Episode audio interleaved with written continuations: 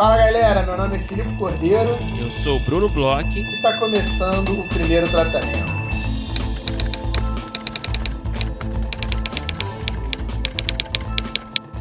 Fala, Bruno! Tudo bem? Nossa, gostei dessa, dessa, dessa empolgação, porque dá para sentir na hora que é uma voz de um homem vacinado. é, Bruno, hoje tomei minha primeira dose. Estou aqui com o braço um pouco dolorido, mas uma dor tão feliz, cara. A dor, dor de felicidade que eu tô aqui. Sonhou com esse dia, né? Nossa, muito, muito. Acordei de madrugada nos últimos dois dias. Eu vou contar aqui para você uma coisa que aconteceu. Semana passada saiu uma, um calendário e eu achei que era ontem, né? O dia que eu tinha que me vacinar, o dia que eu tô gravando. E acordei de madrugada com vacina, vacina. Fui, enfrentei uma fila de quase uma hora para a pessoa dizer: Ah, você ainda não tem idade, você é só amanhã. Então eu, eu tô há dois dias aí sonhando e acordando de madrugada e, e indo atrás de fila por, por essa vacina, então tô bem contente sim, Bruno. Fez a sua foto? Eu não, eu, eu, eu espero. Reservado, né? Espero que a vacina tenha efetividade, porque eu soube que só funciona quando tem foto. Mas eu, eu vou entrar aí nesse grupo arriscadíssimo de vacinados sem foto. Ah, mas que bom, cara, que bom. Então estamos aí os dois aí com primeira dose. E agora, né, Filipe, por favor, falta você pouco, mantenha, pouco. você mantenha os cuidados, porque eu sei que você é meio saidinho. então vamos lá, hein, Filipe. Não vai me envergonhar, hein? Não, não, falta tá, pouco agora. Tá representando pouco. nós dois aqui, hein?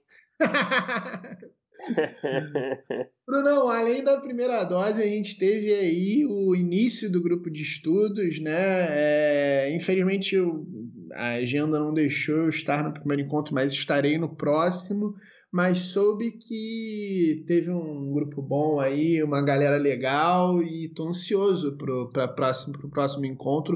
Vou ler tudo que eu ainda não li e não sei se vale fazer o convite ainda, não sei o que vocês conversaram, mas está aberto aí o nosso grupo de estudos novamente a toda, a todo vapor, né, Brunão? É isso mesmo, tivemos o primeiro encontro ontem, né, da terceira edição do nosso grupo de estudos, né, o grupo é, que vai discutir, né, que vai ler, que vai debater o cinema clássico de Hollywood. É, o grupo é ministrado, claro, pelo Guilherme Petri.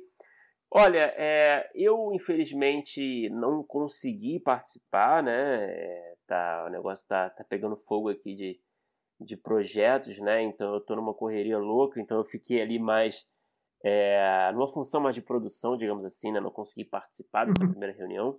Mas eu sei, né, que foi, que foi bem legal, tava cheia, né? Teve ali acho que quase 15 pessoas, né? Então, e aqueles rostos, né? a maioria, né, são os rostos já os habituês, né, do nosso grupo de estudos, né, aquela galera maravilhosa que sempre está lá com a gente. Também tivemos algumas pessoas novas. Enfim, muito legal. É... Sei que todo mundo gostou. E as portas continuam abertas aí, né, Felipe? Eu acho que é um, é um texto um pouco mais light, né, do que o do grupo anterior, né? É. Então eu acho que dá, quem quiser ainda dá tempo, né, para correr atrás, né, e ler é, o material e, e, e, ficar em dia né, com, com o grupo para o segundo encontro. Então, se tiver interesse, né, você manda um e-mail para a gente, primeiro tratamento podcast.gmail.com e fala que você tem interesse, tem que ser apoiador né, da categoria Divino Amor. Mas, enfim, ainda dá tempo. É isso, Brunão. Agora, para a gente entrar, de certa forma, aqui no nosso assunto, antes de a gente entrar no nosso assunto, é, eu queria te agradecer primeiro é, a indicação do curso do riso. Eu terminei agora e, poxa, cada uma das palavras que você falou é, realmente se aplicavam muito. O curso é fenomenal. Eu falei para ele que eu fui com muita é, expectativa para começar as aulas, porque você tinha falado muito para mim, você tinha falado muito aqui no podcast. e expectativa sabe como é que é, né? Expectativa é uma merda. E, cara, não pode ter sido melhor, assim. É, é, foi muito melhor do que a melhor das minhas expectativas. Realmente, assim, é um conteúdo diferenciado, cara. É uma coisa que a gente que faz muita entrevista, estuda bastante roteiro, vai em outras fontes, livros, podcasts, masterclasses, etc a gente às vezes vê um pouco de mais do mesmo, ou então se aprofunda um pouco no assunto, mas de coisas que a gente já viu e só organiza. E, cara, não é o caso do, do curso do riso, não. Assim, eu vi coisas que é, eu nunca tinha visto, mesmo que fossem só conceitos, mas foi uma forma de organizar na minha cabeça de uma forma muito legal. E, pô, obrigado aí. Fica a dica para os nossos ouvintes. Fiquem ligados nos próximos cursos do Riso. Vale muito, muito, muito a pena mesmo. E aí, Brunão, uma coisa que aconteceu durante o curso uhum. comigo, que era onde eu queria chegar para a gente falar sobre o nosso assunto aqui, é que logo foram duas coisas que me trouxeram aqui para essa pauta que a gente está tendo hoje. Logo no início do curso, o Riso ele, ele, ele dá algumas chaves do humor, né? Ele fala em quatro chaves do humor e ele fala assim: agora quando vocês começarem a assistir as coisas, tentem pensar. É, o curso chama Lógica por Trás do Humor. Ele falou: ah, tentem pensar qual é a chave. E ele vai falando é, diversas é, é passos e aonde está a graça, etc. e tal. E falou assim: tentem ver coisas de humor para vocês desenvolverem um pouco mais isso. E aí, isso na primeira aula. Na terceira ou quarta aula, é, ele subverte isso um pouquinho e apresenta uma cena do é, Pulp Fiction. E é uma cena que não. É, o Pulp Fiction tem várias cenas que são engraçadas, não é uma cena tão engraçada assim, é uma cena que até tem um certo humor, mas é muito tensa. Você que vão cobrar lá, né? A dívida e... do. Sei, deu, deu do, do hambúrguer, né? Exatamente. E aí, nessa cena, ele fala uma coisa muito importante que é da progressão. Então, ele fala assim: aqui a gente tem uma cena de intimidação, né? E aí a cena começa. O primeiro passo da intimidação é uma é, sugestão. O segundo passo é uma coisa um pouco mais agressiva. Ele come o hambúrguer do cara. O terceiro passo é um pouco mais agressivo. Ele manda o outro cara sentar. No sexto passo, ele dá um tiro num tal, não sei o quê. E vai nessa progressão.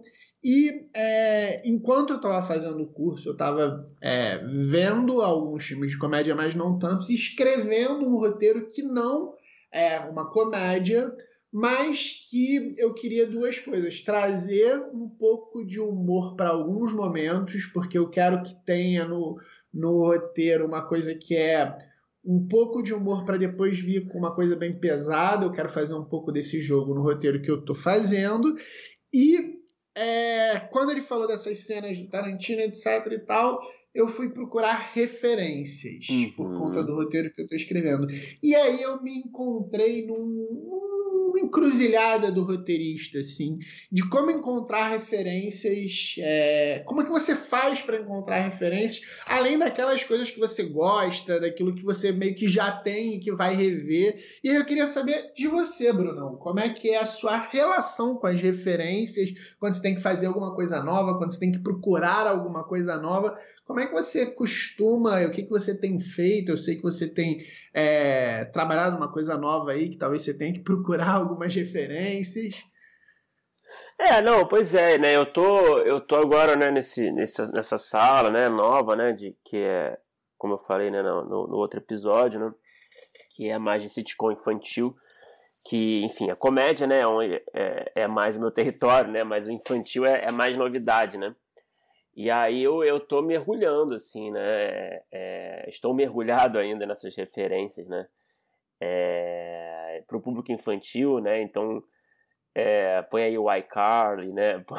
Põe aí um, animações, às vezes o Gravity Falls é uma animação que, que na sala o pessoal lança muito, assim, né? Tem essa coisa, né? Quando você tá numa sala tem... É, é todo mundo disparando referências, né? E, e, então eu tô meio que tendo que correr atrás dessas referências mais que, que não, eu nunca costumo assistir, né? Nunca, nunca, que não foram feitas exatamente para mim, né? Mas como eu tô nesse trabalho, eu preciso dar conta, assim, né? Então eu acho que é um caso mais específico, assim. é, nesse projeto. Mas quando são projetos autorais, né, projetos que partem, a ideia parte de mim, é, eu acho que tem esse, eu não sei como é que você faz, né, Felipe, mas eu acho que tem essa, esse, esse primeiro momento, digamos assim, né, que é o momento mais gostoso, né, que é quando você tem a ideia e tal, você fica tentando encaixar o tom, aonde que tá, que é parecido com o que, só para te, né, te ajudar a conceber, né, o, o, o projeto. E eu acho que tem esse momento muito muito gostoso assim de você buscar referências é, sem muito compromisso, sabe? Uhum. E assistir, ainda mais no humor, né, cara? Que para mim geralmente meus projetos são do humor, né? Aí eu vou assistir umas séries inglesas, sabe? Umas séries meio desconhecidas. Mas também, claro, assisto mais os clássicos, às vezes quando tem um, é, um tom parecido, né? Por exemplo, essa série que eu estou escrevendo agora, é, que eu estava desenvolvendo, né? é, que é uma série que lá está no laboratório, no NPA, que é uma série bem judaica, né? Eu estava indo atrás de séries, é, não necessariamente de humor, mas séries que tem essa pegada judaica, né? O Stissel, aquela série da Netflix, ou o próprio Nada Ortodoxo, né? E claro, né, indo pro bom e velho Curb Enthusiasm, né? o bom Larry David, Seinfeld, é o Broad City, né? É, eu acho que ajuda bastante, assim, é, é, a você encontrar, né? o tom do seu projeto, mas eu acho que às vezes tem uma armadilha, não sei se você, se você enxerga isso, acho que tem uma armadilha às vezes, né? É de você. Eu não sei, né? A gente está sempre reciclando, né? Referências misturadas nossas, a nossa visão de mundo, a nossa criatividade, né? Uhum. Mas eu acho que uhum. tem um perigo aí. Eu acho que às vezes te, chega um momento que você tem que se, se é, se livrar um pouco dessas referências, sabe? Quando você vai escrever, botar no papel. Eu não sei o que, que você pensa disso. É, eu, eu, eu acho que sempre tem esse perigo. Eu até acho que falei num outro podcast aqui que eu estava fazendo um, um, um projeto é, de podcast também, True Crime, e não estava querendo ouvir o caso Evandro porque eu estava com medo de ficar muito influenciado. Uhum é, e aí, é, não é nem uma questão de imitar o plágio nem nada, mas é porque, como era tão próximo, eu comecei a ficar com medo de não conseguir enxergar outros caminhos, sabe? Claro. Eu acho que esse talvez seja de vez em quando o problema de uma referência muito próxima ao seu projeto. Eu acho que isso é uma coisa que de vez em quando eu me preocupo, porque tem coisas que eu gosto muito e às vezes eu parece que eu só enxergo é, as soluções pelo mesmo caminho da referência. Isso talvez Exato. não seja tão bom, né? É, mas agora uma coisa que eu, eu me pego assim, e, e, aí eu queria saber, porque você é um cara que encontra muitas séries novas, algumas séries menos conhecidas, você tem isso, isso muito latente na sua pessoa, é quase é. um traço de personalidade. É. Você tem essa alma hipster que procura é é, coisas o conceito do tá hipster, O conceito do hipster é tão ultrapassado, né? Não é, fala mais do hipster, né? Engraçado, né? Onde está o hipster? Onde foi parar? Mas nós somos ultrapassados. né? o hipster realmente, né? Enfim. Mas, enfim, essa é outra questão para outro dia, vai. Porque, assim, uma coisa que eu me pego é, é, por exemplo, eu vou fazer algum projeto que eu quero mais ou menos buscar uma referência e aí eu vou volto à referência que eu já conhecia, é, revejo, aí procuro uma coisa que eu já tinha ouvido falar, de orelhada, tento dar uma conversada ali. Hoje em dia, sabe o que, que eu tenho feito? É, eu tenho tentado fazer com que o algoritmo jogue para ao meu favor. Então, às vezes eu tô afim de pescar alguma referência de alguma coisa, eu coloco uma coisa que eu já vi até, que eu nem tô com vontade de ver de novo, no, aqui na, na Amazon, na Netflix ou no YouTube, qualquer lugar que seja, boto para ver, boto um outro para ver e aí vejo o que, que me sugere para ver se aparece alguma coisa ali que não estava no meu radar. Mas eu queria saber de você como é que você. Porque assim, é muito engraçado. Você falou uma coisa aí sobre é, a referência sobre o Gravity Falls e, e as séries a referência ela não necessariamente ela precisa ser parecida com o que você está fazendo. E isso que eu acho que foi também uma coisa que me, me trouxe muito do, do curso do riso, assim, tipo, o insight de é, como eu estava tendo que ver muito é, comédia e pensar em comédia, eu acho que isso, de certa forma, ajudou muito é, no meu roteiro que não era de comédia necessariamente. Eu peguei algumas coisas de outras coisas que nada tinham a ver, e aí talvez eu acho que seja o ouro da coisa, assim, porque aí.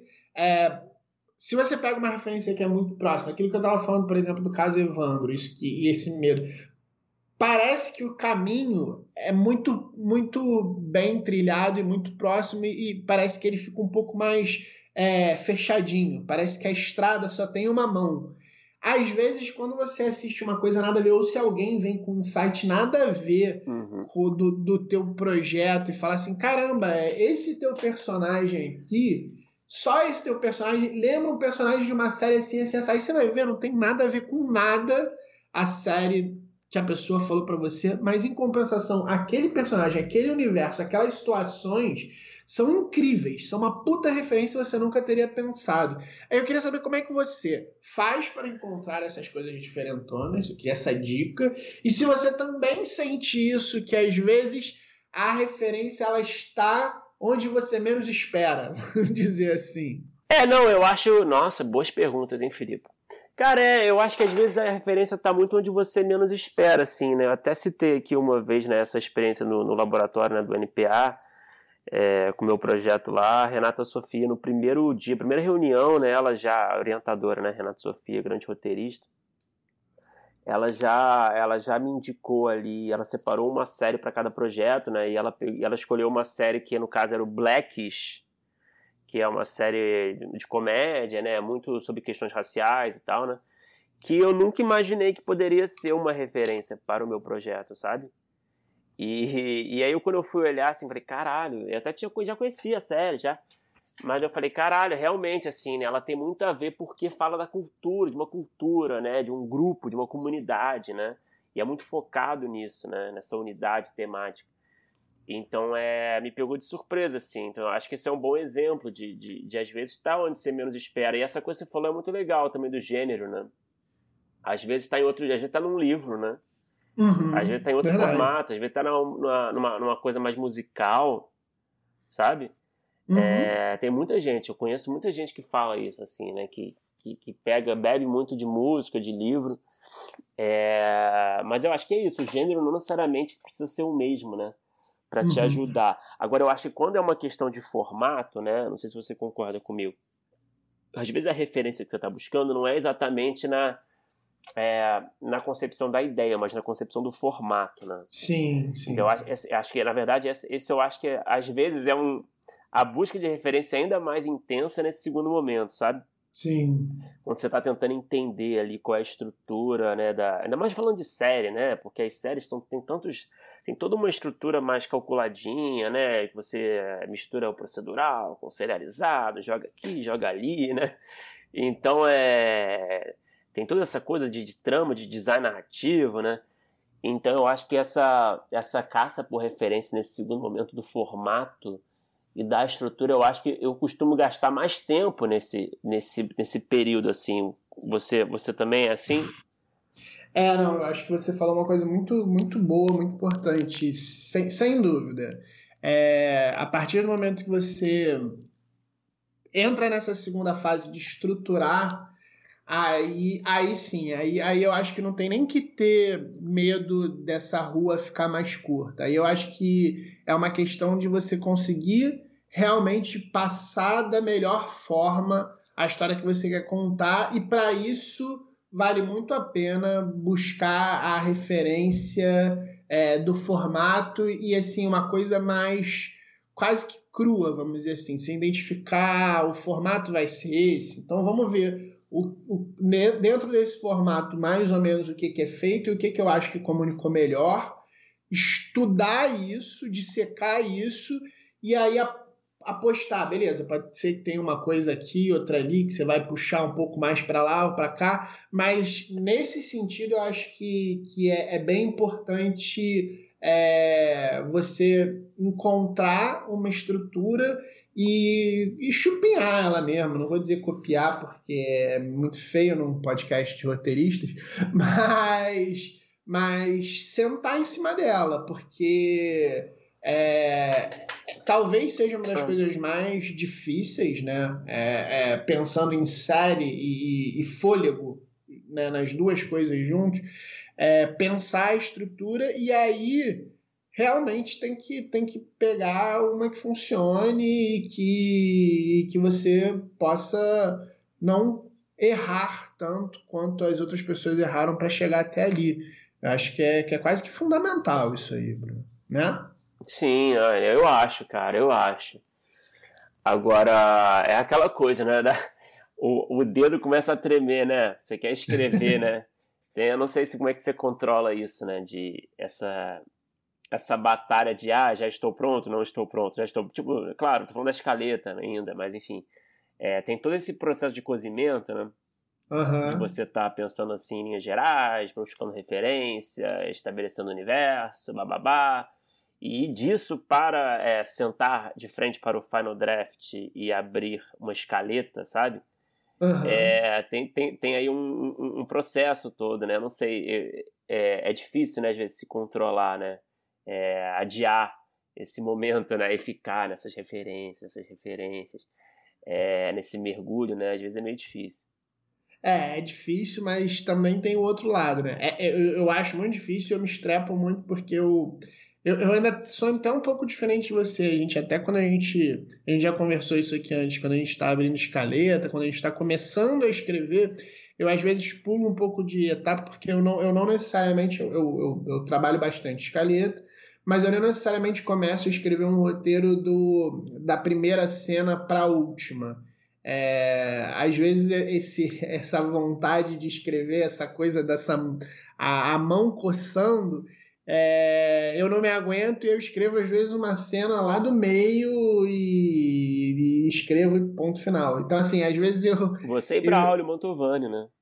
Eu acho que tem mais gente. Eu lembro também. que ele falou aqui mas, pra gente, né? Mas eu acho que isso às vezes é, é, é bom e é ruim, assim. Um é, às vezes eu não me seguro e saio escrevendo, mas eu também aprendi, se é para seguir nesse, nesse ímpeto, a ter um desprendimento maior. Vou te confessar, cara. Porque, assim, algumas vezes que eu quis pular muita etapa e, e quis escrever, e assim, quando eu fui reler o todo eu tive um retrabalho porque aquilo, fora de toda essa estrutura, fora de todo esse contexto, parecia funcionar muito.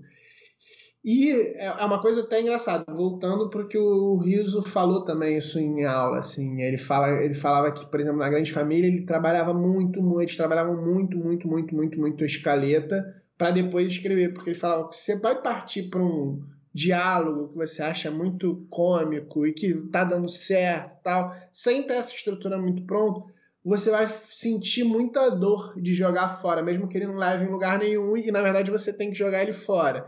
Então eu que sou um cara que pula um pouco etapa, eu também tenho esse outro lado de saber que possivelmente eu vou jogar tudo fora e não me incomodar tanto hoje em dia, sabe? Porque eu já me incomodei mais e por conta desse esse arroubo, ah, de tem que escrever, tem que escrever. Eu não deixo de escrever, porque eu acho que me ajuda um pouco. Às vezes até solto um pouco algumas coisas que eu estou querendo descobrir do início, mas eu não me incomodo às vezes de estar tá escrevendo e aí dar um passo atrás, voltar ah. e reestruturar e apagar tudo. Eu só acho que assim, se você correr para frente, não, e não tá dando certo, não tenta continuar. É, Volta claro. atrás, porque foi é aí claro. que você errou. não, você tem que ter, né? O roteirista ele tem que entender muito bem isso, né, cara? De que, olha, é, não tá rolando, saca? É, o problema é. não está aqui, o problema está é, um passo atrás, sabe? E, e, assim, isso aqui pode estar tá lindo, mas não tá funcionando, bichão. É. Mas, bom, mas é isso, né? Continuamos aí atrás de referências aí para os nossos projetos. E, bom, Filipe, vamos falar sobre o nosso convidado ilustre de hoje. Bruno, a gente teve uma conversa aí ótima, é, quase que um, uma pauta quente, porque Dom tem feito tanto barulho e está fazendo tanto sucesso. E é uma série tão legal que ainda está aí nas rodas, nos tweets. É, as pessoas estão descobrindo ainda essa série maravilhosa, apesar de já ter sido assistida aí por sei lá quanta gente. E além de Dom, né, nosso convidado escreveu para outros formatos, que é muito interessante. Ele falou sobre essa é, comunhão entre os formatos de novela, teatro e agora as séries e Conta aí, Bruno, com quem que a gente conversou? A gente conversou com o Fábio Mendes. Fábio Mendes é roteirista e agora virou roteirista-chefe né, na segunda temporada do Dom, é, série que todo mundo assistiu ou está assistindo. É, além do Dom, Fábio Mendes também fez parte da equipe de criação de Alice, né, série da HBO lá, lá atrás. Também trabalhou em novelas né, com o João Emanuel Carneiro, né, na novela Regra do Jogo, é, e na Segundo Sol também, escreveu dois episódios da série Vítimas Digitais do GNT, também foi o, o, o roteirista-chefe da série de comédia Férias em Família no Multishow.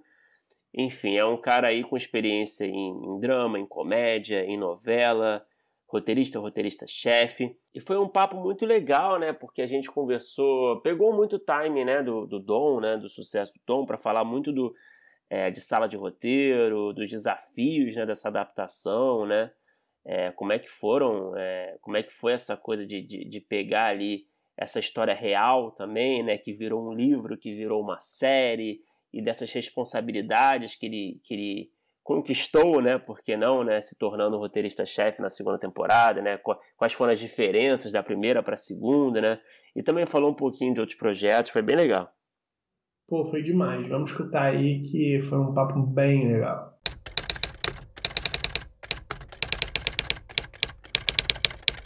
É, seja bem-vindo aqui ao Primeiro Tratamento. Prazer tê-lo aqui com a gente. É, para começar a conversa, a gente sempre gosta de começar meio que do começo mesmo, mas claro, né, sem entrar em tantos detalhes, mas só para dar um panorama, né, da onde, da onde surgiu, né, o roteirista aqui em questão. Então, e a gente estava pesquisando um pouco sobre a sua vida, né? E a gente, a gente entendeu. é, olha só, tem umas, umas questões aqui. É, e a gente descobriu que você começou como ator, né? Que eu acho é. sempre muito interessante. O que, que te levou é, para o roteiro? Você começando como um ator, não sei se talvez no teatro, mais imagino, né? É. O que, que te levou eu, eu comecei, roteiro? É, eu comecei a fazer teatro amador no colégio ainda. Eu sou de São Paulo, foi lá em São Paulo. Daí, logo depois que eu tinha mais ou menos 18 anos, eu fiz um teste para o Antunes Filho, para fazer uma peça com ele. E logo eu fiz uma peça que chamava Drácula dos Vampiros com Antunes Filho, e ele tinha um processo de um exercício que ele dava que chamava é, que deu no preta porter, que eram cenas em dupla de naturalismo. E desde a primeira cena que eu fiz com o Antunes, ele falava para mim assim: "Você não é ator, você tem que escrever". Eu na época egóico, querendo ser ator, querendo brilhar. E aí não entendi ainda. Depois trabalhei com Gerald Thomas, que é um outro cara bem especial, bem forte, tem essa questão mais da performance até do que de uma historinha, coisa assim. E quando, daí fui visitar o Antunes depois do Gerald, o, o Antunes falou assim, ó, oh, vou fazer um ciclo de dramaturgia, vem fazer comigo. E comecei a fazer meio que assim. Então eu comecei a escrever cenas meio que pensando que eu pudesse fazer, cenas em dupla, coisas assim. E nessa época eu estava fazendo esse, esse, esse, curso com Antunes, depois apareceu um, um, concurso, um editais de longa, de argumentos. Eu liguei para um amigo meu que é roteirista e falei, o que é um argumento? Ele falou, ah, um argumento é uma sinopse com mais, com mais corpo, que fala um pouco do tema, que tem um pouco da estrutura da ação. Eu falei, ah, tá, legal, vou participar então. E entrei nesse concurso, despretensiosamente, e eu ganhei primeiro lugar. Então foi uma coisa assim, foi muito legal. A banca era maravilhosa, a banca era Alcides Nogueira, João Emanuel Carneiro, Fernando Bonatti. E desse concurso já me deu assim, primeiro que conheci o Alcides, foi o primeiro de todos, porque já fiquei colega dele, que já me deu um monte de, de toques e relacionamentos, e conheci o João Emanuel Carneiro, que veio depois a ser meu chefe, quando eu fui, entrei de verdade para televisão, para fazer novelas com ele, na equipe de João Emanuel Carneiro. Então fui na regra do jogo daí. No, antes disso, eu escrevi para teatro. Eu fiz uma peça que chamava Cachorro Manco Show, que foi um concurso também. Eu, eu vivi muito tempo ganhando concursos. e que era um concurso de Portugal e Brasil. E eu fui o, um dos finalistas aqui do Brasil, juntamos com os finalistas de Portugal, e eu ganhei também esse concurso entre Brasil e Portugal, um prêmio do Instituto Camões, lá de Portugal. Daí a peça foi editada em livro e foi montada. Essa peça mudou minha vida, porque eu ganhei prêmio APCA, ganhei prêmio APTE, ganhei Instituto Camões, e foi a partir daí que daí o João Manuel acho que teve uma, uma ideia de me chamar. Ele sempre falava, ah, vou te trazer para o Rio, vou te trazer, vem trabalhar comigo. E, na minha opinião, o melhor roteirista que a gente tem na ativa, o melhor contador de histórias do Brasil. Então, fazer duas novelas com ele foi tipo assim, uma, uma formação, um mestrado, uma pós-graduação. Porque novela é uma coisa muito cavalar, de quantidade mesmo, de horas de voo, de cena que você escreve, discussões situações. Então é um treinamento que é de ouro. Assim. E você ter a oportunidade de trabalhar com um cara como ele é muito legal. E de lá para cá, graças a Deus, não parei mais de trabalhar. Assim. Foi muito, muito bacana. Desculpa.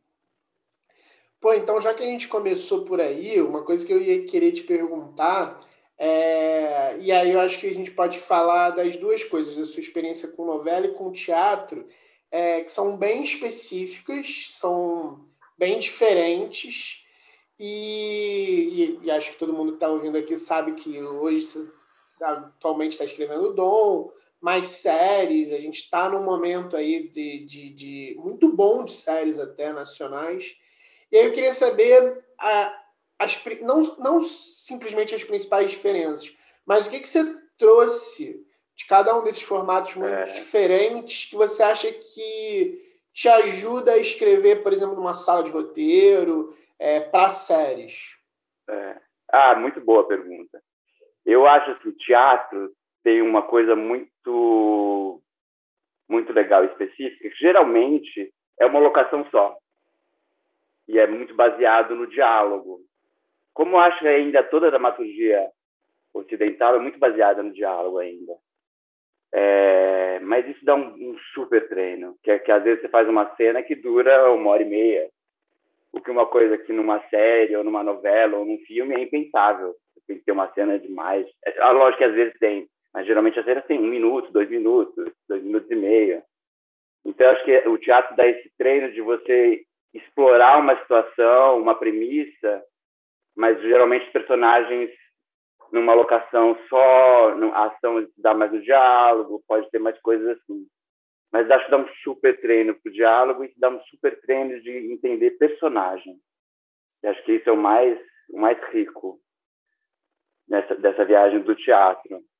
Novela, eu acho que as pessoas no começo torciam um pouco o nariz, ah, eu venho de novela. Mas daí depois hoje em dia acho que já está um super, porque novela está super na moda. E acima de tudo, eu acho que é a linguagem do folhetim e do melodrama. Melodrama está com tudo de novo. O dom, eu acho que um dos gêneros de dom, e por isso que faz tanto sucesso, é o melodrama. Então, nesse sentido, esse aprendizado de melodrama, esse olhar sem ter medo da emoção, acho que vem total da novela e vem, vai total para o dom nesse sentido, que é muito interessante. A novela é um híbrido doido de rádio, teatro e cinema. Porque, ao mesmo tempo, tem uma premissa antiga e que assim, tinha uma ideia que e as mulheres, enquanto cozinham, enquanto estão é, costurando uma roupa ou estão fazendo alguma coisa, estão meio que ouvindo e vendo essa novela. Então, às vezes, a novela precisa ser um pouco mais dito e explicado as coisas. Então, por isso tem muito eu te amo, eu te odeio, porque a pessoa não está, às vezes, olhando a cena, então não pode ter uma sutileza maior. E tem uma outra questão ainda que é, tem que sempre ter em mente, que novelas tem que conversar com muita gente. Tem que conversar com, você tem que fazer uma história que seja acessível a muita gente. Então, às vezes, tem que explicar um pouco mais, tem que é, didatizar um pouco mais, o que pode ser ruim às vezes. Mas isso não impede de uma novela poder ser muito boa e de uma série poder ser muito ruim, sem ser didático ou não. Agora tem Mas essa diferença é... no... Perdão, o Felipe ia falar alguma coisa. Não, não, é que assim, é, e a sua escola em novela com o João também já é uma. É, já é diferente. Já é um pouco disruptivo. Uma, já né? é uma novela séria, já é uma novela uhum. séria. Ele é conhecido como Capitão Gancho. O João faz a programação dos capítulos, são muitos, tipo 160, 170, 180. Então, uma série que tem oito, 180 é tipo uma viagem sem fim. Daí, quando você está na metade, você fala, nossa, só foi metade. Eu estou trabalhando há um ano e só foi metade. Então é tudo muito louco e muito grande, assim. Mas o João, ele faz a programação dele da novela pelos finais de episódio. Então você vai fazendo a, o avanço da, da trama pelos finais, de, pelos ganchos finais. Então quando você lê esse arquivo dele é muito chocante. Você fala, nossa, ele é um gênio. Ele é um gênio, que é uma história que tem que avançar um pouco por dia, seis dias por semana, segunda a sábado. Então, por mais que a gente comece. Com ganchos muito. Exatamente, poderosos. O João tem uma época que ele estava tão afiado que ele tinha ganchos nos intervalos comerciais. assim, gente, onde ele vai parar, né? E é muito, mas é muito bom, é muito legal. E novela tem essa coisa que é muito bacana de você é uma coisa tão grande, tão avassaladora, que tem uma coisa, aquela coisa que é realmente real. Você entra num restaurante aquilo e tem uma pessoa na mesa ao lado falando sobre uma cena que você escreveu, que você que passou ontem no ar. E, e brasileiro é muito bom, técnico de futebol e autor de novela. As pessoas se veem no direito de tanto criticar quanto comentar, o que é maravilhoso. Comentar, criticar, ir contra, radicalmente contra, ridículo esse movimento, ridículo aquilo. Isso é muito legal, porque você fala com muita gente. Então, quando a gente vê assim, ah, a audiência de tal, de Walking Dead foi 17 milhões nessa noite. Fala, cara, uma novela tem 70 milhões numa noite. Então, se eu pensar em números, você fica doido, que é muito legal você contar uma história para tanta gente. É, o Fábio, mas, mas assim, falando, é, é, engraçado, né? Você tem uma carreira que você você fez bastante novela, né? Você citou aí duas, né? E aí depois você foi para as séries, né? Que às vezes a gente tem um, não sei se o nosso mercado se sente isso, que às vezes meio que estigmatiza, né? Um, um roteirista, Total. um autor que às vezes fica mais nas novelas. Você está conseguindo meio que fazer, não sei se você pretende voltar para a novela algum dia, mas você consegue fazer essas essas essas duas brincadeiras, essas né? Transições, é. Sim. Eu ainda não fiz cinema, tô doido para fazer cinema, mas para mim foi foi mais ou menos natural. Eu acho que eu já, eu já veio numa época da Globo que não que já tem muita gente que eu já comecei quando eu comecei a trabalhar na Globo já foi por obra. Eu nunca me fizeram uma proposta de um contrato por tempo. Então as pessoas têm pessoas que anos lá. E é por isso mesmo. Daí quem já está contratado eles encaixam primeiro. Tem todo um mecanismo para encaixar os autores, fora o próprio autor querer trabalhar com uma pessoa. Então, como o João ele faz uma novela, não é seguidinho. Então, ele faz uma novela, tem um intervalo de, às vezes, de um, dois anos. Então, eu não podia ficar parado, não tem essa opção de esperar uma próxima novela, esperar o próximo movimento. Então, e foi tão rápido. Eu fiquei uma semana quando acabou a última novela, que foi o Segundo Sol, uma novela que passava na Bahia, que era, era muito legal. Uma semana depois, uma, uma, uma, uma amiga minha atriz me falou assim, olha, eu, fazendo um, eu vou participar do piloto de uma série de comédia, do Multishow, só que a gente não está curtindo o roteiro. Você não quer dar uma olhada, conversar com a gente, ver se, se tem interesse, se você tem uma ideia de que ela... E era a série do Luiz Lobianco, na época a Camila Morgado fazia, depois ela não conseguiu, não conseguiu filmar por causa de datas, entrou Luciana Paz maravilhosa no lugar. E eu tinha acabado de fazer a novela com o Lobianco, ele fazia uns personagens que foi super bem na novela. Então a gente já tinha algum tipo de, de, de amizade, coleguismo ali. E eu entrei super rápido ali na história. Daí refizemos o piloto, que não tinha nada assim. Eles gravaram o piloto, foram para Portugal, uma série que se passava, era uma família suburbana viajando na Europa.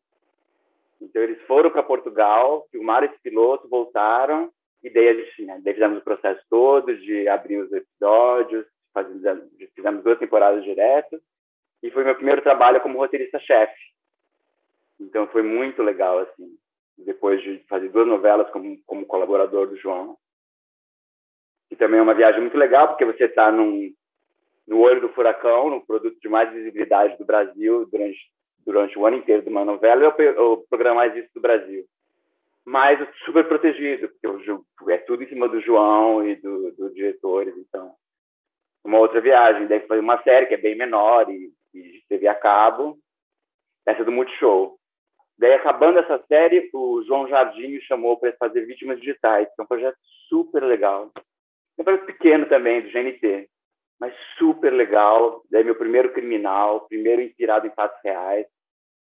Eram, na, na sua grande maioria, histórias de mulheres que foram vítimas de abusos digitais, Então, é, ex-namorados que postam fotos e vídeos de mulheres peladas, ou difamação, ou criar perfis falsos e aterrorizar, tudo, tem história de tudo. E eu fiz duas dessas histórias. Tinha, tinha, éramos três ou quatro roteiristas, cada um fez duas histórias. E eu fiz a, a, das jovens, uma jovem que tinha um namorico com 14 anos e, e era abusada, e de uma mulher mais velha, dona de uma loja também. Mas, ô Fábio, falando, falando mais especificamente do Dom, né, que é o projeto onde você se encontra Lógico. Você... O Dom é um projeto curioso, assim, que, tipo, é muito bom, a gente gostou bastante, né? Mas, assim, é... ele é uma série criada pelo diretor, né? É um, pro... é um é. filho do dire... de um diretor, né? Que é uma, não é uma coisa tão é. comum assim no mundo das séries, né? E aí eu, eu fico me perguntando... Mas no Brasil é, no Brasil é comum. É, no Brasil ainda é comum, né? Mas eu fico me perguntando, é, primeiro, quando você entrou no projeto, o que, que existia? Existia já uma Bíblia desenvolvida? O Breno tinha escrito, tinha desenvolvido essa Bíblia, ele tinha escrito um piloto?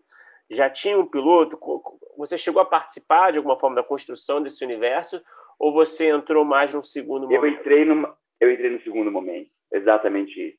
Eles passaram, eles tinham uma equipe ali, com roteiristas e o Breno, Primeiro, assim, é, é, o, o, o pai, o Vitor, procura o Breno para ele contar essa história. E aí começa uma, uma série de conversas, gravação de depoimentos coisas assim. Depois o Breno acha que é melhor ter um livro base. E daí o Tony tem todo um trabalho com esse pai para criar o livro Dom.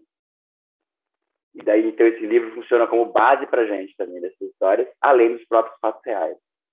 Daí o Breno, com essa equipe de roteiristas, eles fazem todo um primeiro trabalho que é gigante e genial.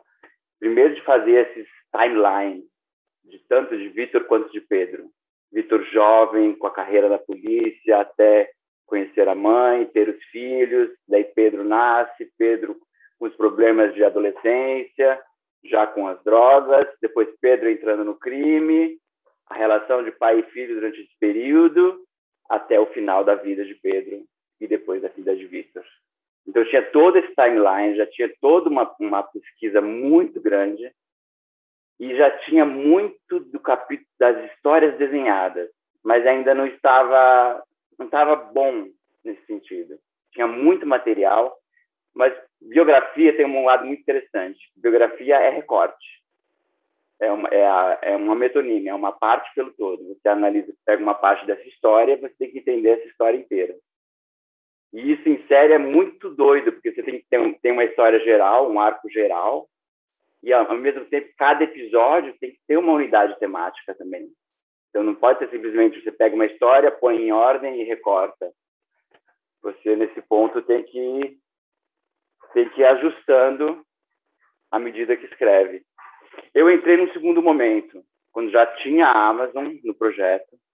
Quando a Amazon começa é, decide que vai operar no Brasil, a Conspiração é uma das produtoras que vão conversar com eles e apresentam alguns projetos. Eles se interessaram pelo Dom, começaram esse desenvolvimento, e depois de um tempo estava meio que empacado, o processo não, não, não ia para frente nem para trás, o material era muito rico, mas tinha algo ali que não estava funcionando ainda para ficar um roteiro bom e uma coisa agradável. Então, nesse momento que daí eles resolvem fazer uma nova formação de sala, e Ramona Baker, que é a produtora executiva da série, ela, Ramona cuidou por alguns anos do departamento de autores e diretores da TV Globo. E eu conheci Ramona lá, né, porque fazia novela. A gente se deu super bem, no sentido assim, profissional. E eu estou terminando João Jardim, ela me liga, ela fala, oi, Fábio, é, o que você está fazendo? Ah, estou terminando João Jardim no GNT, e depois estou livre. Ela falou assim, ah, vem, vem aqui na conspiração conversar com o diretor. Nem sabia que era nada. E daí eu cheguei lá, era o Breno, que já me contou um pedaço da história. a gente se deu super bem logo de início.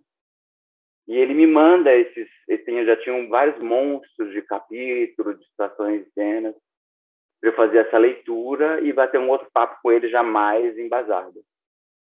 E daí entram, entro eu e Carolina Neves, a, Carol, nessa equipe nova. Já tínhamos IJ Queda e Marcelo Vindicato, já estavam na outra formação antiga.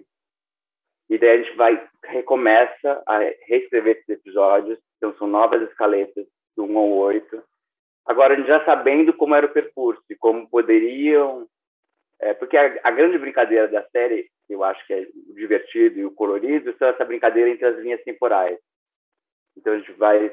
E não é tudo cronológico. Então, você começa com no presente da história com Pedro e Vitor na situação que eles estão, daí Pedro vai evoluindo no crime, Vitor vai fazendo as questões dele, você mostra Vitor no passado de um lado, Pedro no passado de outro lado, e essas histórias vão se tramando e se misturando.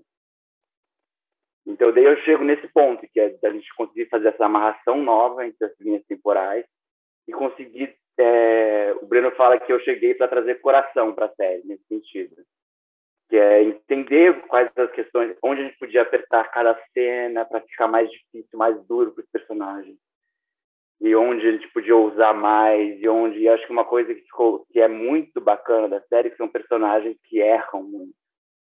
E a gente fica triste quando eles erram, quando eles, quando Pedro cai em tentação depois de conseguir parar de cheirar, ou quando o pai é grosseiro com a empregada no primeiro episódio. São personagens que erram muito, querendo acertar e querendo fazer o certo. E isso é muito rico e muito interessante. E vai ficando muito dolorido. Sim, não, não, é pra, o Tony Bellotto não participou depois, né, da, do processo da de sala, não. Uhum. Não. E é muito engraçado, porque às vezes a maneira como ele aborda a cena ou a maneira que a gente aborda é muito diferente. Isso é muito legal. A história, os fatos são os mesmos, mas da maneira que um chega e outro que outro chega, a maneira que trata as mulheres é muito diferente do livro da série. Assim nesse sentido. Ele põe mais uma mulher na vida de Pedro, que no livro dele é a mãe do, do filho do Pedro. Na nossa série a gente tem só duas mulheres, a, a Jasmine e a Viviane. Então é um pouco diferente. E alguns eventos que gente já usa na primeira temporada, ele põe no final da história. Tem algumas coisas assim que é interessante. É interessante ler o livro e, e sacar esse movimento. Pô, e o Tony escreve muito bem. Eu ainda não li o dom dele, mas é... já li é, alguns é livros dele e ele escreve muito bem. Ele tem uma coisa que ele vai entrando no universo. Quando você vê, parece que está dentro de um filme mesmo, porque os personagens são ricos e tem um diálogo bom, tem uma coisa bem interessante. O último que eu li dele é o Lô. Pô, é sensacional o livro. Agora, é, voltando aqui, né? É, uma pergunta que eu queria te fazer é que durante esse processo como é que foi a relação com, com a pesquisa e, vamos dizer assim, os fatos? Né? Porque é engraçado que, que logo no início da série é, tem lá, né? Baseado em fatos reais, não sei o quê, mas aí tem uma, acho que uma pré-cena assim, depois assim, fatos reais, mas é uma coisa que é bem batida ali no início da série para a é. gente. É, é, é, um recurso, dá para ver que é um recurso, não é só aquela coisa ah, beleza, é mais uma coisa baseada em fatos reais. Eu queria saber se durante a, a, a, a sala vocês tinham mais liberdade, menos liberdade, algum tipo de revisão, sei lá, jornalística ou de historiador, não sei. Como é que funcionava essa questão do, da realidade e a liberdade do roteirista é. durante mesmo o desenvolvimento? Eu acho que assim, tem, a gente marca alguns pilares, alguns alguns pontos que a gente quer passar que foram reais. Tem, tem muita cena maravilhosa que esse pai contou. E tem muita cena maravilhosa que foi notificado em jornal, na TV. Tem, Globo, tem dois Globo Repórter. Tem, tem muita coisa. Tem muita matéria de jornal. Tem muita, muita coisa, assim. Mas a gente, para chegar nesses pontos e para abordar os assuntos, tem liberdade total. E acho que e na segunda temporada acho que é mais é um passo adiante ainda nessa liberdade de, de como contar essa história, né? É que tem, tem eventos que são tão cinematográficos e tão fortes já que você fala assim, é o que eu até oposto, a gente tem que dar uma amenizada na realidade para não ser tão tão dolorido e tão é uma criança que começa a cheirar antes de 10 anos então, assim, gente, como, como explicar por que isso? Por que aconteceu isso? E não tem uma explicação só. São vários aspectos que levaram esse, essas coisas assim. Então a gente tem liberdade. O que a gente busca sempre fazer é ser o mais fiel, por exemplo, assim, às datas do Pedro. Então, se a gente tiver que mudar uma coisa, a gente vai mudar do Vitor, vai mudar. Mas, por exemplo, a gente quer que o nascimento seja no ano correto, que o ano que ele que as coisas aconteceram grandes na vida dele seja correto. Isso a gente tenta assim, mas também não é uma coisa radical nesse ponto. Tem uma liberdade e de outra, tem várias coisas que a gente não sabe o meio de campo. Sabe que ele foi internado 15 vezes, sabe que teve uma clínica que era mais livre, que era uma clínica mais leve, que é uma clínica, essa clínica onde ele passa um ano, que a gente chama de clínica do morango, que ele começa a ficar bem. Sabe que existiu isso, mas não sabe como é que era lá dentro, como é que era o, o papo com o mentor, como é que era essas questões assim. Então a gente inventa personagens, tem situações que não existem, tem muita liberdade nesse ponto. Tem outras, outras da liberdade que é maravilhoso, por exemplo, assim, tem esse ano que ele passa na clínica, que era um episódio que para a gente era um pouco difícil. A gente fala assim, nossa, mas que estranho, um episódio onde Pedro não está. Então, daí assim, bom, então tem que ser sobre isso esse episódio. O que acontece com essa família quando Pedro não está durante um ano? Mas, ao mesmo tempo, ele sabe onde ele está, sabe que ele está vivo, sabe que ele está se tratando. Então, a gente faz aqui algumas cenas. Então, é a cena do casamento da irmã, tem uma cena... São várias cenas que a gente nunca... São totalmente ficcionais. Mas são muito legais, porque vão revelando esses aspectos, tanto dos protagonistas, pai e filho, como dessa história em geral. Isso é muito, muito legal. Ô, Fábio, a gente sempre abre para perguntas, né, para apoiadores, né? A gente sempre anuncia com quem a gente vai conversar e o pessoal manda perguntas. É, o Carlos Oliveira, ele fez aqui essa pergunta. Como foi o processo na sala de roteiro de Dom, que você está falando um pouco? não sei se você, não sei se vale a pena, não sei quanto você, você gostaria de revelar assim de, de, de rotina, não sei se é, para também não sei se vai ficar uma coisa muito longa, né? Mas não sei, acho que a galera gosta de saber, né? As ah. etapas, bababá, divisão de trabalho, não sei quanto você quiser revelar. É, e ele perguntou também: a Amazon, como é que foi a interferência da Amazon é, no processo? Se teve algum consultor americano teve. atuando, esse tipo de coisa teve. que foi você muito legal. falar também. Foi muito legal. A Amazon tem, é, acho que como qualquer dono de projeto, como os outros plataformas de streaming, como a TV Globo, como Multishow, como o GNT. Esses canais têm gente que são responsáveis por conteúdo, diretores de conteúdo. E no caso da Amazon, tem, tem executivos de roteiro. Então, isso foi muito legal. A Amazon foi muito inteligente. Dom é, é praticamente a primeira série ficcional que eles fazem no Brasil. Então, foi meio que quase que, não uma prova de teste, mas foi, eles estavam estruturando esse caminho ainda de fazer uma coisa. E eles foram brilhantes porque eles conseguiram contratar consultores de roteiro americanos, tecnicamente perfeitos, que tinham experiências de Brasil. Então isso foi tão genial da parte deles. Que entendiam a maneira que a gente. Você tem o um nome? O nosso consultor nosso, do Dom é Jacob Foreman. Ele uhum. dá aula em universidades lá. Uhum. E um cara maravilhoso, super sensível que lia os roteiros e comentava cena a cena. Então ele lia uma cena e falava beautiful, adorava isso. então é, é, é, uma cena de Pedro e Jasmine na praia se conhecendo e assim eu poderia assistir esse casal o dia inteiro. E ao mesmo tempo quando tinha que apontar um, uma coisa que não estava positiva, que não estava fluindo, que não estava eram super duros no bom sentido assim. As pessoas têm uma ilusão que sala de roteiro é um ambiente tranquilo, relaxado, mas é mega tenso. Sala de roteiro, acho que a maior, a maior imagem que a gente tem que fazer assim, é um frescobol. Não é um contra o outro. As pessoas, a gente está com um objetivo em comum, que é fazer aquela história ficar boa. Mas não é uma coisa leve, ou não é uma, é, tem uma discussão de artística, não é pessoal, né? não é ego. Muito forte. E são embates maravilhosos. Isso é muito assim. Em sala de roteiro, a gente fala muito mais do que escreve. Isso é uma coisa muito engraçada, que quando é você vai né? trabalhar, você entende. É debate. É o debate. Não, esse personagem não faz isso. Não, ele faz isso. Não, ele não reage assim, ele reage assado. Isso é muito legal. É muito legal. Eu falo, nosso trabalho é muito divertido, gente. Nós estamos aqui discutindo de verdade se o personagem vai fazer uma coisa ou não. Ou como vai sair dessa solução, dessa, desse problema. Isso é muito legal. Na sala de roteiro, a gente ia todo dia praticamente de manhã até a tarde, com almoço no meio. Isso nos tempos, nos tempos das salas presenciais, né? É... Século, sei lá qual século foi isso. Segunda temporada a gente fez na pandemia. Então a gente tinha feito praticamente assim um roteiro quando chegou a pandemia. E o que foi minha tábua de salvação também na pandemia, porque eu trabalhei a pandemia inteira. Então foi muito legal. Já está escrita a, a segunda. A, escrita já tá, a segunda já está escrita. Já está escrita. Caramba. Bom, então ela, ela chegou a ser renovada antes até de lançar? É porque são etapas. Mesmo assim, mesmo quando a primeira etapa, vamos desenvolver o projeto. A gente faz um pedaço das coisas, faz a Bíblia e faz, no caso do Dom, foram acho que três episódios. Depois que, que está aprovado os três episódios, é que faz desenvolvimento dos roteiros até o final, e depois que vai até o final, eles decidem, vamos produzir ou não.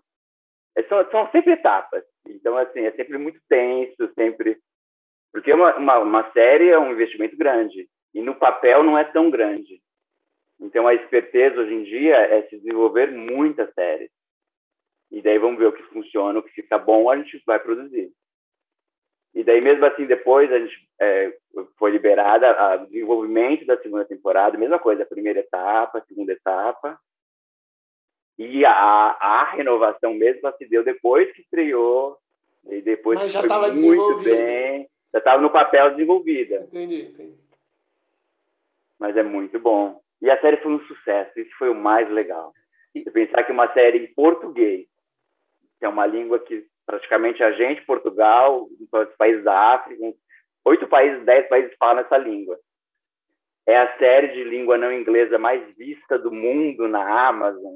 É um dado tão maravilhoso, tem que ser tão celebrado, é tão positivo para o nosso audiovisual, para a nossa cultura, para nossa, para nossas histórias. É tão legal isso, é tão forte. Tinha uma falsa ideia, falavam muito aqui, ah, brasileiro não gosta de série brasileira. Então, acho que Dom é maravilhoso para provar isso. Não, brasileiro gosta, sim, de série brasileira. Dom foi a série mais vista da Amazon no Brasil, na época da sua estreia.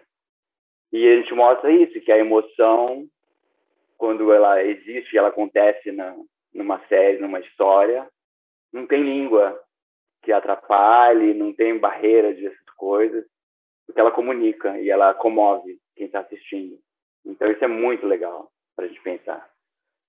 Da primeira para a segunda temporada tem uma mudança grande aí, né? De você, você virou, pelo que eu pesquisei, né? Você, você me confirma, você deu um salto aí para roteirista-chefe, né? É.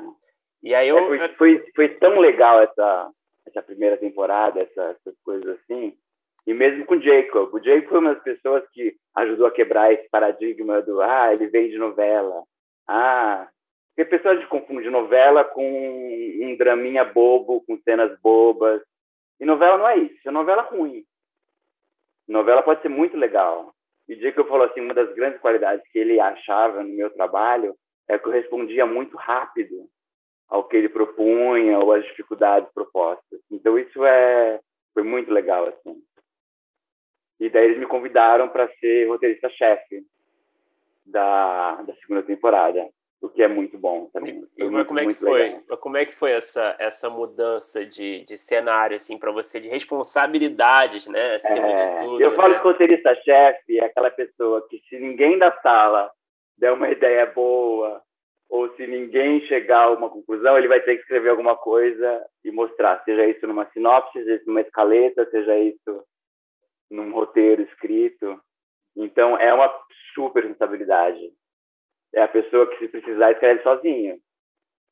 Mas a nossa equipe é tão legal. E eu, faço, eu, eu uso uma técnica que eu acho que é muito bacana, que é mais ou menos do jeito que o João faz novela. A gente não faz assim, é, episódio número um, quem vai escrever vai ser o Marcelo, dois aí. Não, todo mundo escreve todos os episódios.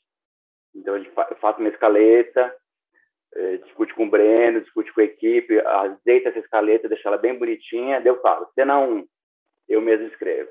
Cena 2, Ija escreve. Cena 3, Marcelo escreve. E assim divide o episódio pelos, pelos, pelos roteiristas. Eu pego tudo isso depois, faço um primeiro roteiro final. Daí, a gente, quando a gente tinha esse tempo, eu voltava para a equipe, a gente lia junto de novo. Daí todo mundo fazia os comentários, a gente ajustava tudo. Depois ia para o Breno, e dava de novo, daí fazia tudo de novo, eu e o Breno, daí depois. Mas muito legal, foi muito, muito rico, muito interessante, muito legal. E Fábio, é, eu, eu, eu, gosto muito de, de escrita de crime e crime, vamos dizer assim. Eu gosto muito tanto de true crime, documentários de crime, quanto adaptações de história real, quanto até livros, eu também. série, é. tudo. Eu adoro, envolve... eu adoro até esses NCIS, Law and Order. eu, eu adoro essas coisas. Eu adoro essas coisas podcast, eu escuto alguns é. também. E aí, é, o que eu acho muito legal quando eu assisto, e principalmente essas que são baseadas em fatos reais, e em Dom foi uma coisa que é, bateu muito em mim, assim, é, que existe uma certa progressão do, dos stakes, vamos dizer assim, e existem as coisas que aconteceram realmente, e existe uma, é, vamos dizer assim, uma é, relação entre produção e os episódios. Então, assim, a Dom, é, é, eu acho que você estava falando da Amazon, uma coisa que me chamou muita atenção é que eu acho que a Amazon mandou muito bem com. É, é antes de lançar, fazer uma boa publicidade, a gente vinha em qualquer lugar. Muito e, legal, né, e realmente também. é uma coisa que se paga. Assim, a produção é incrível. É, pô, o piloto é, pô, é uma série de época, deve ter sido uma série cara mas também tem essas coisas que eu imagino que vocês tenham pensado muito onde botar tais coisas para funcionar. Atenção, o dinheiro, o fôlego da série. E aí eu queria saber se vocês passaram por esses, essas dificuldades, por essa coisa de, ah, gente, beleza, tem uma história aqui, uma coisa que realmente aconteceu, que foi muito grande, porque tiveram acontecimentos muito grandes. A gente precisa colocar isso, mas em compensação, em outro episódio, a gente vai ter que segurar um pouco. Como é que era esse jogo em relação às coisas que vocês queriam passar para a tela grandiosamente, vamos dizer assim, as coisas que vocês tiveram que segurar talvez um pouco, porque eu imagino que deve ter sido uma questão, né? Olha, eu vou te falar uma coisa muito doida a gente que escreve aqui no Brasil, já, eu falo que gente, eu brinco, a gente começa a escrever já em baixo orçamento. Então a gente vai, aqui já conseguiu uma, uma locação só, vamos tirar uma aqui. E o Dom foi o primeiro trabalho que eu fiz onde falava assim, não, não se preocupa com isso. Era muito louco. Quando chega uma hora que eu falo assim, é bom, temos que inventar uma cena dos anos 70. Para o Ribeiro, que é o chefe do morro, para o menino levar o Ribeiro num passeio no asfalto para o cara se sentir bem, se sentir bacana, então dar um terno para o cara. A gente falou, aqui pode ser uma churrascaria, um, uma boate de bacana da época. Ele falou assim, não, vamos fazer um jockey. Ele falou assim, ah, tá, bom, então tá, vamos fazer uns cavalinhos correndo. Daí vamos fazer assim, vamos fazer eles na bilheteria, pra, no lugar de aposta. Não, eu quero eles na arquibancada vendo, vendo a corrida. Daí quando você vai ver no ar, você fala, gente, tem os cavalinhos, aí tem assim, 200 pessoas vestidas de época para uma cena que dura assim, quatro segundinhos, eles ah, comemorando. Daí corta para dentro do jockey, cena dele, eles fazendo apostas, também 50 pessoas na fila, e aquela rola. Daí corta para a terceira locação dentro do jockey, que é um restaurante com vista ali. Isso é muito legal. Daí tem uma cena que é o. Ah, e mergulho, e barco. Uma vez uma cena vida. de mergulho, é, uma cena de mergulho foi feita em quatro estados. Uma cena é só aquela, ele no mar com as paineiras no fundo, palmeiras no fundo, o outro é o resort circular, a piscina é no Rio de Janeiro, é que é a única cena de estúdio da série inteira é a piscina do mergulho. Então é uma série que é um luxo. Uma série que tem assim 180 locações, 170 locações. Não tem uma cena em estúdio, não tem nada que é feito com luz artificial nesse sentido. É tudo meio que então é um luxo, um luxo absoluto. Que é uma sonho, coisa que nunca mais vai se repetir. nunca mais vai se repetir. Nas novelas mesmo, eu acho que não deve ter sido tão. Tipo, a novela já é um padrão na Globo, né? Já é um padrão maior é... do que o é. normal, mas eu acho que não nesse nível também. Não, se eu pegar os, os orçamentos por episódio, o Dom deixa no chinelo qualquer novela. Impressionante. Porque é, é muito legal. Não, é só, é, a premissa básica de ter três linhas temporais já é uma loucura. Você tem que fazer uma favela nos anos 60, uma favela no presente. Só aí já é uma loucura. Tem uma cena que o Felipe Bragança, que faz o Vitor Jovem, vai entrar na favela a primeira vez. E ele atravessa uma rua. Só que nessa rua tem, tipo assim, 25 carros de época. É uma cena tão linda. São vários carros chegando, ele vai atravessando super tranquilo, assim, passa, tem um orelhão, não sei o que lá. A favela inteira foi adereçada com madeira. Você não vê nada de concreto, porque na época não tinha, os barracos eram de madeira. Então isso é muito lindo de se ver, muito, muito legal. Resumindo, não teve um bottle episode, né? não se contrário, falava isso. O primeiro episódio tem que. Os primeiros minutos tem que ser assim um espetáculo e capturar o espectador nos primeiros cinco minutos já tem que estar com a gente e não larga mais. É. Então, tem aquelas cenas de favela, baile funk, 500 pessoas. É muito legal isso aí. É muito legal, muita gente. É, ô Fábio, é, ainda falando de sala de roteiro, né? A gente também estava olhando, né? Como eu falei, o seu perfil, né? Sua, sua, sua, filmografia. Você trabalhou no Alice, né? Que foi uma Sim. série ali, uma das primeiras séries, eu acho. Foi, foi muito embrionário. Eu, é, eu era totalmente inexperiente e tinha uma uma mulher que era muito legal chamada Cris Fiera, que ela trabalhava no O2, era formada em Boston, ela, ela faleceu de câncer. E foi ela, ela foi uma super madrinha para mim. Ela acompanhou todo o meu trabalho no teatro, tudo, tudo que eu escrevia, ela leu, ela foi e ela me convidou para participar. Na época ainda era Bonassi que fazia coisa assim. Então eu fiz, fiz uma, essa primeira equipe que era uma espécie de desenvolvimento de projeto ainda na época. Uhum. E é. foi super legal. É, não, eu pergunto porque eu acho que é sempre legal também falar um pouco de como se transformou ou não, né? É, esse, mercado, esse mercado e, e, a sala de roteiro mesmo, processo, as etapas, é, o é. profissionalismo ali, de certa forma, enfim, a, é, a agilidade, os recursos. Eu não sei, não sei se você consegue ter uma dimensão. É, como é que se transformou ao longo, se você comparar, né, o processo do tudo bem, independente do orçamento que é você tem, das pessoas que escrevem lá, do, do, da quantidade de pessoas que escrevem, mas você consegue ver uma diferença no processo em si, assim, na mudança do processo, ou você acha que, que na verdade, não. Eu, eu acho que está mais profissional tudo. Eu acho que fez sim, está mais, mais comum, mais mais estabelecido, que é, que é rico, um processo de sala. É, isso, nesse sentido, tá, é mais está mais comum, mais usual, mais normal. E essa questão de ter mais equidade de gênero, de raça, está cada vez caminhando melhor nesse sentido, de ter salas mais diversificadas, produzem produtos com mais vozes, com mais olhares. Isso é muito legal. Assim, assim, que tá, nesse ponto a gente está avançando bem de ser salas mais, mais plurais e mais... E o roteiro está tá ficando com mais especialidades também, que acho que é legal. Que acho que é legal, acho que é bom para todo mundo.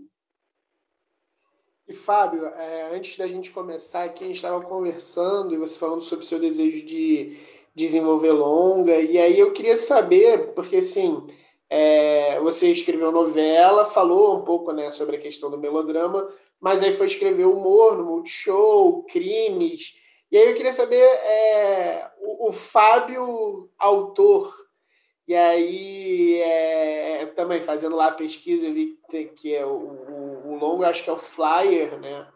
É. E, e aí eu fico, não, não consegui desvendar na minha pesquisa qual tipo de gênero, qual que era, e se você tem é, você nos seus projetos é, é, próprios algum gênero que você não necessariamente curta mais, porque, sei lá, hoje em dia eu vejo que não necessariamente é uma questão de curtir o gênero, mas é talvez que você tem um cacuete de, ah, eu vou acabar contando essa história por aí, sabe?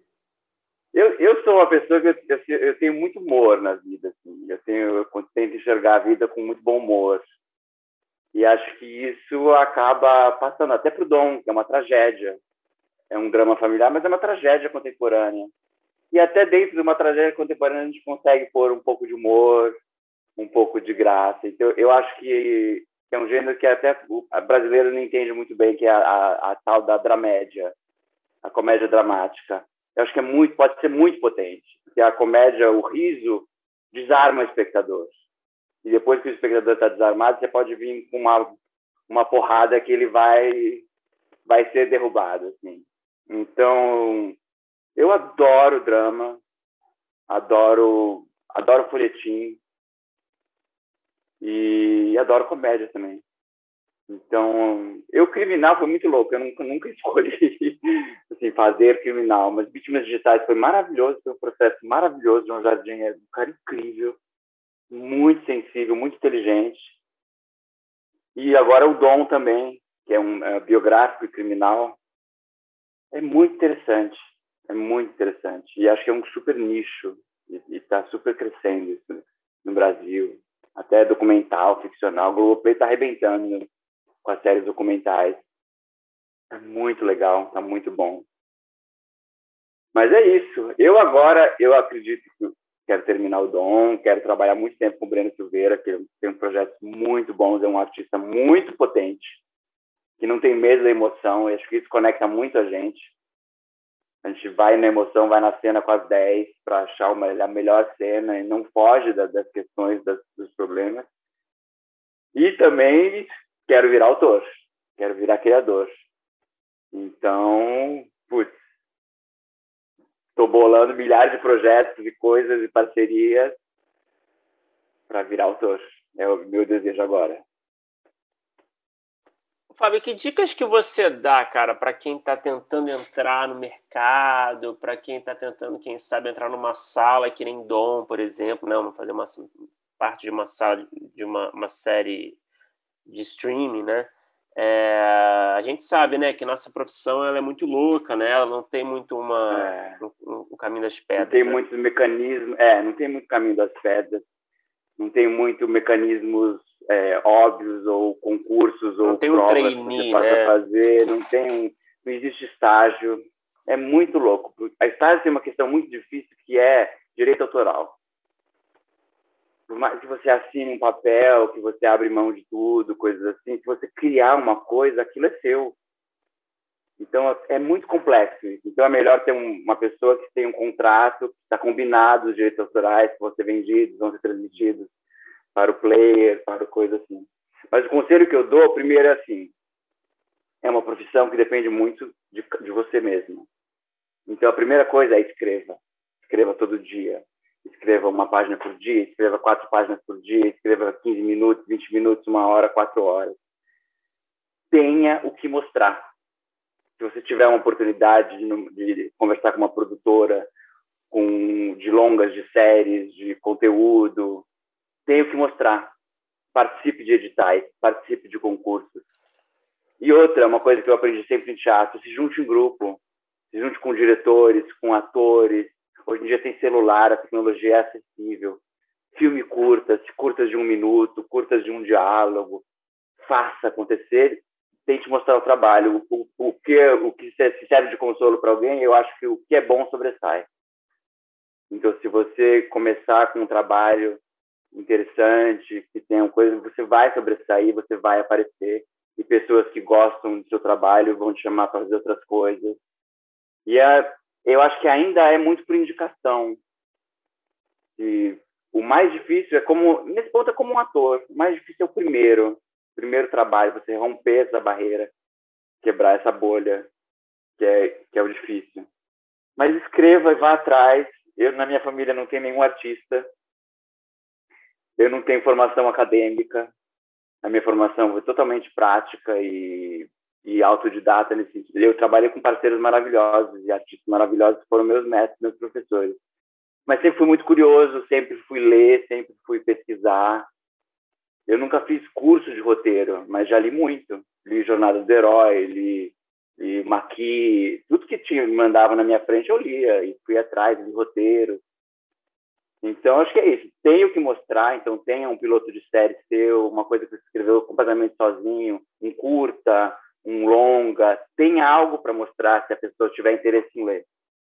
Geralmente não tem, a verdade também é essa, pode ser um pouco frustrante. As pessoas que vão ter que ler um negócio para te chamar para uma entrevista, uma coisa, é porque talvez ou não te conheçam ou não tem a ver. Geralmente é por indicação, esse tipo de, de trabalho ainda. Mas, enfim, nada é impossível. Eu sou a prova viva de que é possível você conseguir com seu próprio trabalho, com seus próprios. Eu sempre fui atrás de concursos, editais, coisas. Isso é muito legal. Fábio, a gente para encerrar, a gente tem um bloco final, né, que a gente faz as mesmas perguntas para todo mundo, tá? Então vamos lá. Qual é o melhor roteiro que você já escreveu? Pode ser um projeto pessoal seu, pode ter sido um projeto que você foi contratado, pode ser um, um piloto, um episódio, uma, um, um, longa, um, cur, um curta, um, uma coisa feita, uma coisa que não foi feita ainda, vale tudo. Nossa, difícil. É, tem, tem duas coisas. Eu adoro o roteiro de Dom. Eu sempre acho que minha última coisa é a melhor coisa. Mas como o Dom é criado pelo Bernardo Silveira e feito junto com uma equipe maravilhosa, eu vou falar de outros trabalhos que são autorais 100% meus. Então eu tenho uma peça que chama The Cachorro Manco Show, que foi que me trouxe só alegria, que é muito, muito divertido. É um monólogo de um cachorro e ele é um tipo um cachorro Highlander, através do tempo. Então, o cachorro que ele foi o cachorro de Ulisses, depois ele é um cachorro que veio numa embarcação com escravos para o Brasil, depois ele é um cachorro que vive no parque de da USP. É muito legal. É um cachorro através do tempo e, fa e é, ao mesmo tempo é um cachorro que conta sua própria história e é um mendigo que tem um cachorro no seu pé. Então você nunca entende se é um mendigo contando uma história ficcional ou se é esse cachorro realmente contando a história do próprio cachorro. Com essa peça ganhei o prêmio Instituto Camões, ganhei prêmio PCA, ganhei, ganhei um monte de coisas. E essa peça realmente mudou a minha vida. E é muito legal, porque tem um humor super ácido e é muito contundente, assim, com, esse, com a crítica social. E o meu primeiro e a primeira coisa de tudo que eu escrevi foi esse argumento do flyer. Também é um tema que eu não sabia ainda onde eu estava assim abordando o tamanho da questão que é a história de um jovem que nasceu com HIV e é tipo uma longa jornada noite adentro. É a noite de aniversário dele, ele vai numa boate, conhece uma mulher mais rica, mais velha. E era, eu era muito é, tosco mesmo, de técnica e de pensamento. Então, o roteiro de dia que eu tenho super orgulho é quase como uma, uma pedra bruta, assim. O tio de Leo falou assim, é, Fabinho é o Kink Duke brasileiro ele falou assim, eram cenas que são quase desconexas, com um roteiro, com um diálogo meio torto. Eu acho que hoje em dia era falta de técnica, mas até essa, essa crueza, essa crueza e essa, não saber, acho que deram uma cara muito especial. E era um argumento, acho que de 15 páginas, que as pessoas liam o argumento e choravam. Então, para mim isso era muito legal, foi muito legal. E esse argumento eu ganhei em primeiro lugar, segundo lugar foi a Susana Amaral, terceiro lugar o Babenco. Então eu nunca tinha escrito nada. É. Eu sabia o que era um roteiro. Então quando saiu esse resultado, eu falei, gente, que loucura isso.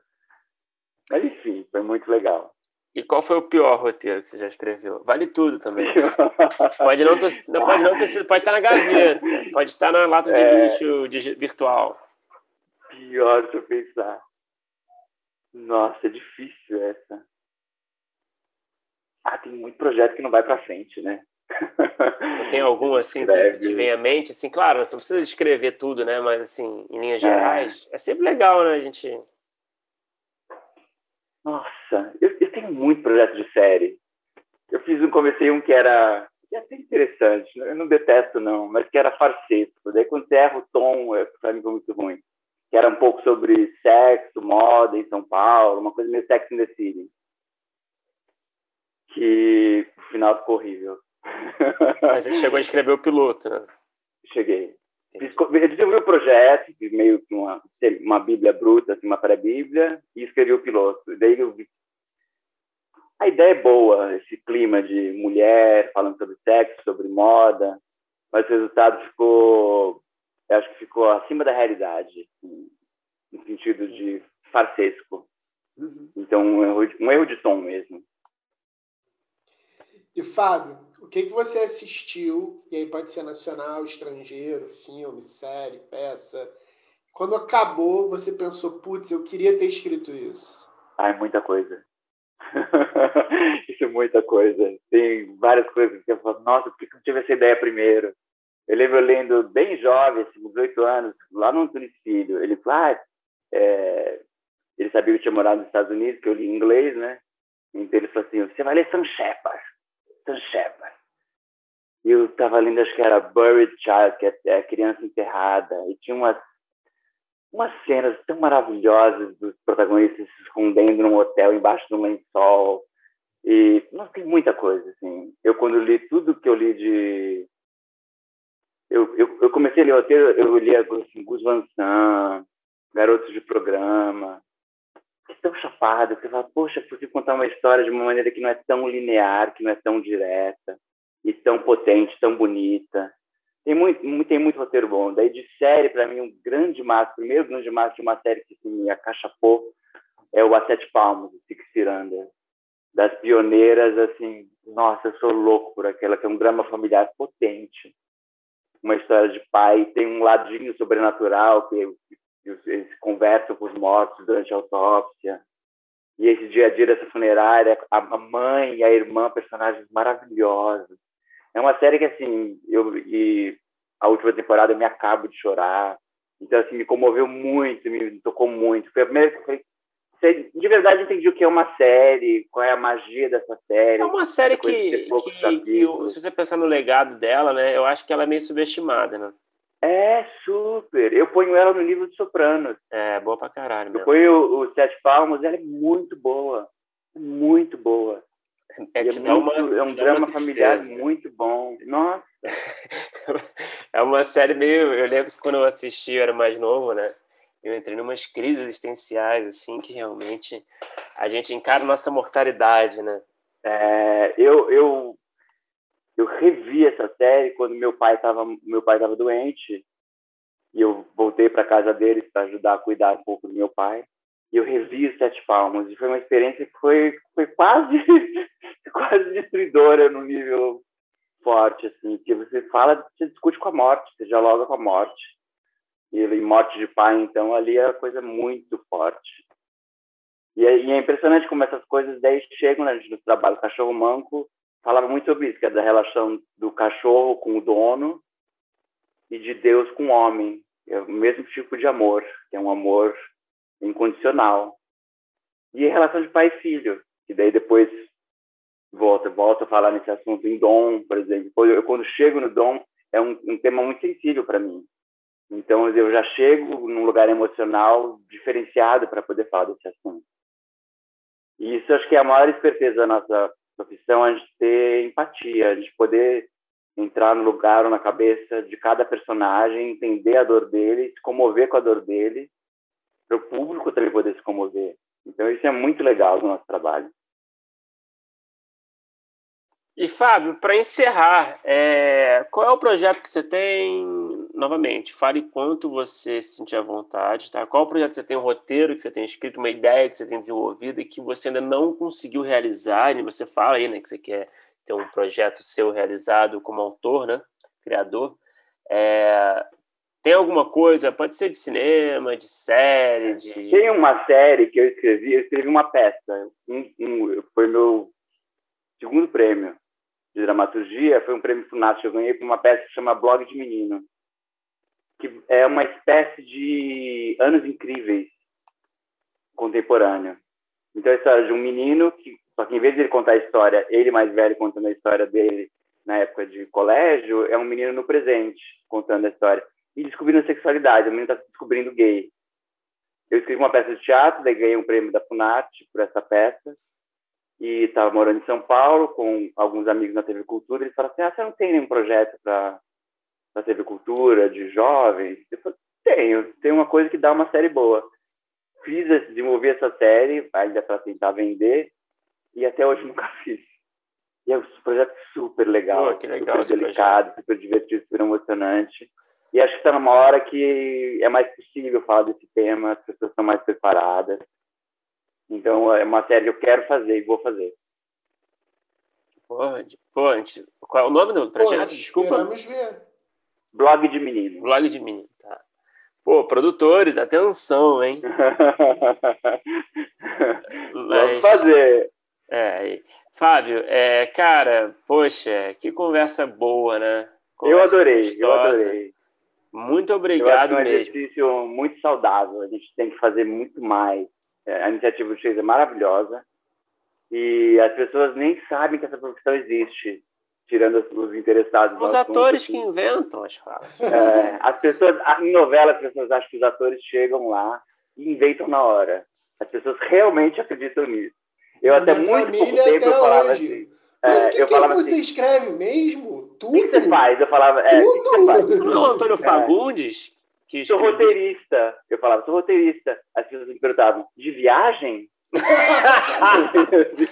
É, melhor, não, é melhor do que não. de logística, né? É.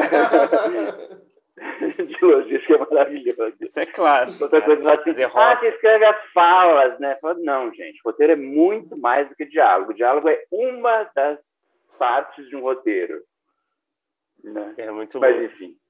Mas, Mas estamos melhores. Acho que nunca estivemos tão bem para produzir audiovisual no Brasil. Isso é muito bacana. Muitas histórias boas brasileiras vão ser contadas. Então isso é muito positivo.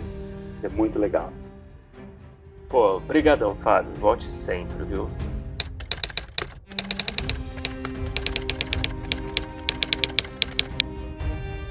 Opa! Chegou até aqui? Muito obrigado por escutar. Não se esqueça de assinar o feed do primeiro tratamento no seu agregador de podcast favorito.